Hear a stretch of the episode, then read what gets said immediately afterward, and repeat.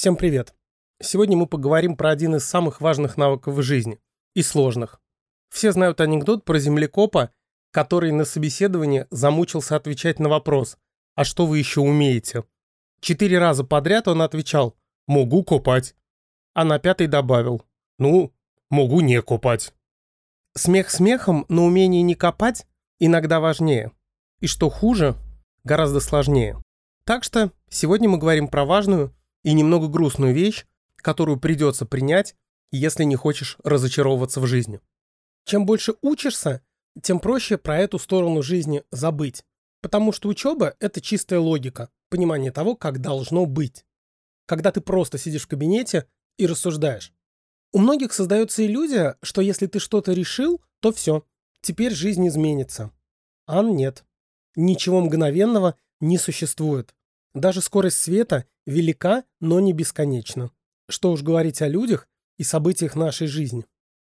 Помните, мы сравнивали жизнь с садом. Теперь будет бонус-добивка. Я забыл тогда рассказать про это, но это даже к лучшему. В торопях про такие вещи говорить не стоит. Есть еще одно свойство, которое прямо вытекает из метафоры сада. Надо помнить, что все требует времени. Понимание этого учит нас не торопиться, учит терпению. Эту машину можно сделать в ударные сроки. Не спать, не есть, собрать в три смены. А дерево растет со своей скоростью. 24 часа в сутки. 60 минут в час. И торопить его нельзя. Вы можете попробовать, но толку от этого не будет никакого. Будет только хуже. У всех процессов есть своя скорость. Она разная для разных вещей, но она есть. Хотеть все сразу – это контрпродуктивно. Как говорят справочники по растениеводству – Фруктовые деревья плодоносят не раньше, чем через 5 лет. Зависит от сорта и миллиона других вещей. Ждать этого от них на второй год – безумие. Установки в обществе меняются через пару поколений. Посмотрите, сколько лет дедам, которые нами правят. 10, 20, 30 лет для социальных изменений очевидно мало. Зато потом будут перемены, которые не остановит никто. Когда они случатся, никто не знает, но социальные изменения не происходят, потому что поменяли таблички на стенах учреждений и названия на картах. Потому что социум тоже живое образование и состоит из живых людей, которые не просто живут, но и взаимодействуют друг с другом, делятся опытом. Есть такой советский философ грузинского происхождения Мираб Мамардашвили. Он местами довольно туманный, но очень замечательный чувак. И вот он как-то в своих лекциях приводит пример. В 905 или в 906 году на волне стачек, забастовок, всяческих волнений, в которых по молодости участвовал, кстати, и русский философ Бердяев. Это было в то время. Так вот, студенты устроили какую-то заваруху и оказались на одну ночь в каталажке. И когда их выпускали на следующее утро, генерал-губернатор обратился к ним с речью. Кстати, в этом месте я очень удивился. Целый генерал-губернатор разговаривал с обычными студентами. Не знаю, как с Инстаграмом и соцсетями, но связями с общественностью тогда, видимо, не пренебрегали. Так вот, а, он обратился к ним со следующими словами. Он сказал, «Господа, вы почему-то все спешите.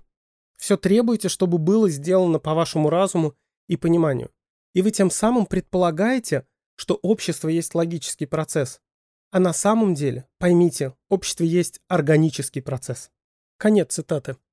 И он был прав, хотя и необычно признавать правоту за высоким чиновником. Само Мордашвили этому сильно удивлялся, но напоминал себе, что правильные вещи может сказать кто угодно, даже функционер. Но по сути, возвращаясь к ситуации, чиновник был прав. Такого рода процессы, которые составляют суть жизни общества, идут долго. Не поймите меня неправильно. Студенты, которые отстаивали то, что считали для себя важным, вызывают у меня уважение. Они в конце концов за это заплатили, тем, что провели ночь в тогдашнем аналоге СИЗО. Но правильности сказанного это не меняет. Жизнь – это не абстрактный логический ребус, который надо только решить. Процесс реализации, преобразования, приживания, вживания – это необходимые части, длится он очень долго.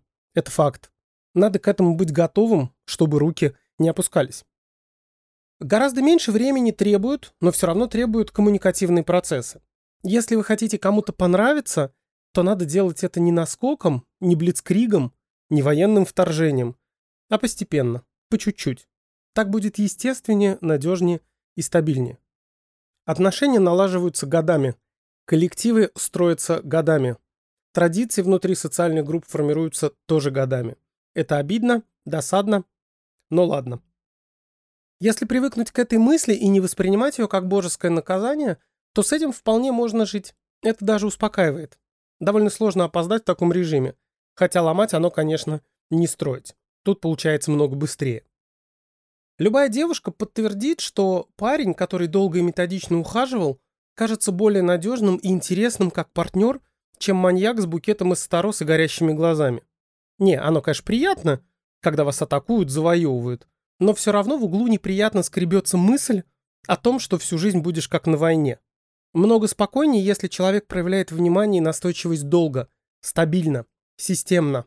Как минимум не передумает через два дня в случае чего. Мелкими незаметными шажками можно приблизиться почти к кому угодно довольно близко. По сравнению с атакой и тигриным прыжком. Такое только в кино смотрится отлично. Но киношников можно понять, у них ограниченное экранное время, и художественный язык накладывает свои ограничения. Сцена соблазнения Глостера Манны в Ричарде Третьем тоже смотрится немножко странно, если забыть о том, что это театральная постановка. Еще одна сторона связи со временем – это устаревание психологических, особенно манипулятивных техник. Надо быть к этому готовым, постоянно их возобновляя. Все ухватки, манипулятивные фишки со временем перестают эффективно работать. Люди так или иначе начинают улавливать схему. Даже если жертвы не понимают механизмы и внутреннюю логику манипуляции, они рано или поздно выработают антидот, примут антимеры, которые позволят им избегать того, чего они сами не хотят, не осознавая этого. «Я вас услышал» когда-то было отличной фразой, а теперь это звучит так. «Вот что, любезный, вы сказали херню, а еще вы дебил, и мне лень с вами спорить. Но я не хочу, чтобы вы об этом догадались, поэтому я скажу тонко. Я вас услышал». Как только это выражение пошло в народ, довольно быстро к нему выработались антитела. Вот вам и коммуникативный иммунитет. Теперь этим выражением хорошо только хамить без обсценной лексики, в смысле без мата. Устаревают не только манипуляции. Художественные тексты тоже стареют и начинают выглядеть глупо. «Розы-морозы» – такая рифма когда-то была писком моды. Помните, как Пушкин в Евгении Онегине стебался? Читатель ждет уж рифмы розы, так на, возьми ее скорей. То есть рифма «Роза-мороза» уже во времена Пушкина была избитым местом. Ну или еще не была, но наше все чувствовало, что скоро станет. Именно поэтому искусствоведение требует больших знаний. Можно подходить с критериями «нравится-не нравится», но тогда это бытовой уровень. А специалисты как раз знают и помнят, что когда появилось в первый раз. И учитывают это. Потому что важно не только, что вы сделали, но и первый ли вы это сделали. Свежо ли это? Оригинально ли? Леонардо да Винчи создал технику сфумата, восхищавшую современников. Теперь ее может повторить каждый третьекурсник художественной академии. И никого это не удивляет. Важно не просто сделать что-то, но и быть первым. Помните смешную сцену из фильма «Как украсть миллион»? Кстати, божественная штука с очень красивой Одри Хепберн. Настоятельно советую. Она играет дочку художника, который подделывает картины мастеров. И когда ее папа хвастается новой подделкой под Тулус Латрека, она смотрит на него и спрашивает, это Латрек Латрек или твой Латрек? Вот это вот важно. Латрек Латрека важнее, чем Латрек того, кто под него подделался, даже если прям идентичная копия и точно такая же манера. Еще одна важная вещь, которую надо держать в уме и которая совершенно не свойственна механизмам, это историчность. Ну или свойственна, но сильно меньше. Начнем с механического примера. Все знают кверти раскладку клавиатуры. Одна из версий, почему она именно такая, говорит, что тогдашние печатные машинки, они были механическими, если на них печатать очень быстро, они ломались. Железные лапки, к которым были прикреплены литеры, не успевали вернуться на место, цеплялись друг за друга, и их надо было расцеплять. Кто хоть раз печатал на настоящей печатной машинке, понимает, о чем я. Поэтому намеренно выбрали неудобное расположение букв, чтобы наборщику было неудобно набирать быстро. С тех пор устройство клавиатуры изменилось так, что можно хоть тысячу знаков в минуту набирать, но раскладка осталась. Традиция. Даже в технике история развития, изобретения иногда дает о себе знать, хотя там есть все условия для того, чтобы хорошо подумать, спланировать и сделать механизм идеальным. Хорошие инженеры довольно часто так и делают. Привет, Apple.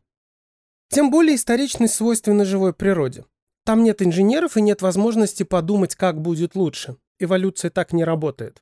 Ярким примером может служить возвратный гортанный нерв. Я уже как-то говорил о нем, но повторюсь. Больно уж яркий случай. Он соединяет мозг и гортань. Расстояние между этими точками сантиметров 5. Но делает он это очень хитрым путем.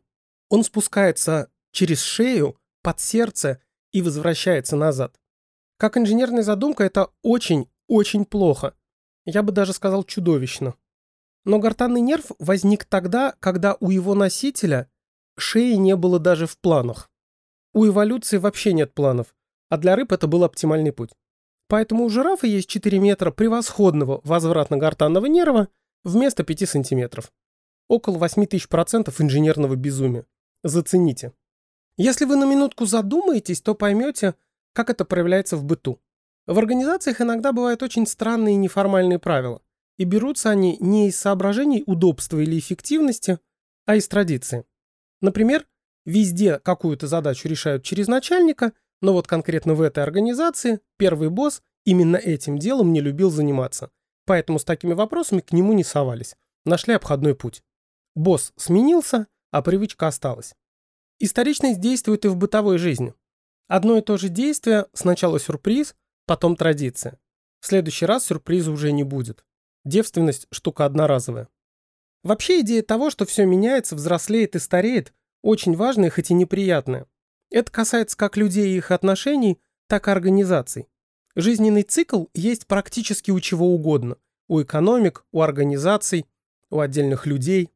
У механизмов тоже, но там это не так очевидно и занимает более длительный срок. Давайте про социальное. Например, новая школа с молодым подвижным активным коллективом через 30 лет представляет собой элитный бабушкарий. Это если говорить про возраст. Но традиции внутри тоже меняются. В данном случае появляются. Сначала их там вообще не было, сами работники создавали среду, в которой будут работать, но через 30 лет шагу нельзя будет ступить, потому что нельзя так, и так, и так, а надо вот так. Сейчас мы поднимемся на довольно высокий уровень абстракции, приготовьтесь. Довольно много людей рассматривают жизнь как совокупность событий. Жизнь как сумма событий. Это неправильно. Правильнее было бы думать о происходящем как о процессе. Не события со своими причинами и следствиями, целый их мешок, а полноценные, долгие процессы. Если рассматривать явления в таких терминах, то неизбежно начинаешь думать об историчности, тогда как событие – это всего лишь одномоментный срез. Анализ событий скорее сбивает с толку, чем вносит ясность. Само событие вне контекста мало что значит, тогда как анализ процессов почти автоматически обращает наше внимание на контекст. Это довольно сложная мысль, просто подумайте над ней на досуге. Возвращаемся на Землю к примерам. Любые системы меняются со временем. Это относится как к семьям, так и к индивидуальному развитию. Молодая пара во время конфетно-букетного периода – это совсем другая штука, чем через пять лет совместной жизни. Паспорта остались, зато люди сильно поменялись. На индивидуальном уровне историчность и изменяемость тоже сохраняется. Блажен, кто с молоду был молод, блажен, кто вовремя созрел. То, что хорошо 20-летнему, не очень идет человеку 50 лет.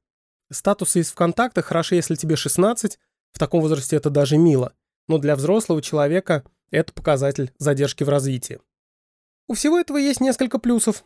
Если понимать жизнь как что-то непрерывное, все время становящееся, то практически невозможно опоздать или намертво что-то испортить. Всегда есть шанс все исправить или разрулить ситуацию. Даже если ты поругался с партнером, всегда можно попытаться договориться. Без гарантии, конечно, но шанс есть. Просто это займет больше времени. Отношения, дружба, сотрудничество могут восстановиться или возникнуть, если вы не исправляете, а начинаете заново. Но это случится не одномоментно. Потребуется время. Еще одно следствие из метафоры сада. Живое требует времени. Понимание этого сильно повышает качество жизни и нашу адекватность. Собственно, я уже начал подводить итоги. Главных мыслей от сегодняшнего разговора две. Все требует времени, и все со временем меняется. Если у вас есть дневничок или другая возможность оценить, какими вы были три года назад, сделайте это для себя. Страшно удивитесь. Как показала практика, попытки заморозить жизнь или добиться всего одномоментно приведут к тому, что жизнь покажется страшно неуютным местом, а там и до невроза недалеко. Не поймите меня неправильно. Когда я говорю о важности ожидания, я не имею в виду, что надо сесть на попе ровно и сидеть или даже лежать навстречу своей цели. Безусловно, придется что-то сделать. И сделать многое. Это любой дурак знает. А вот в чем отдает себе отчет далеко не всякий умник, так это в том, что после того, как ты сделал что-то, придется подождать. Потому что жизнь, она как сад, мгновенно не растет. Выражение говорит, кто сеет ветер, пожнет бурю, но ничего не говорит о том, когда. Я могу сказать, скорее всего, не сразу. Не надо впадать в ошибку Карлсона, который посадил персиковую косточку и каждый день проверял, не выросла ли она. Правило простое. Сделал – посиди на берегу. Дай возможность случиться тому, что ты задумал. А это сложно. И вообще, одно из главных занятий в нашей жизни. Короче, спасибо за внимание. Берегите себя. Не торопитесь. Помните, жизнь – это долгая штука.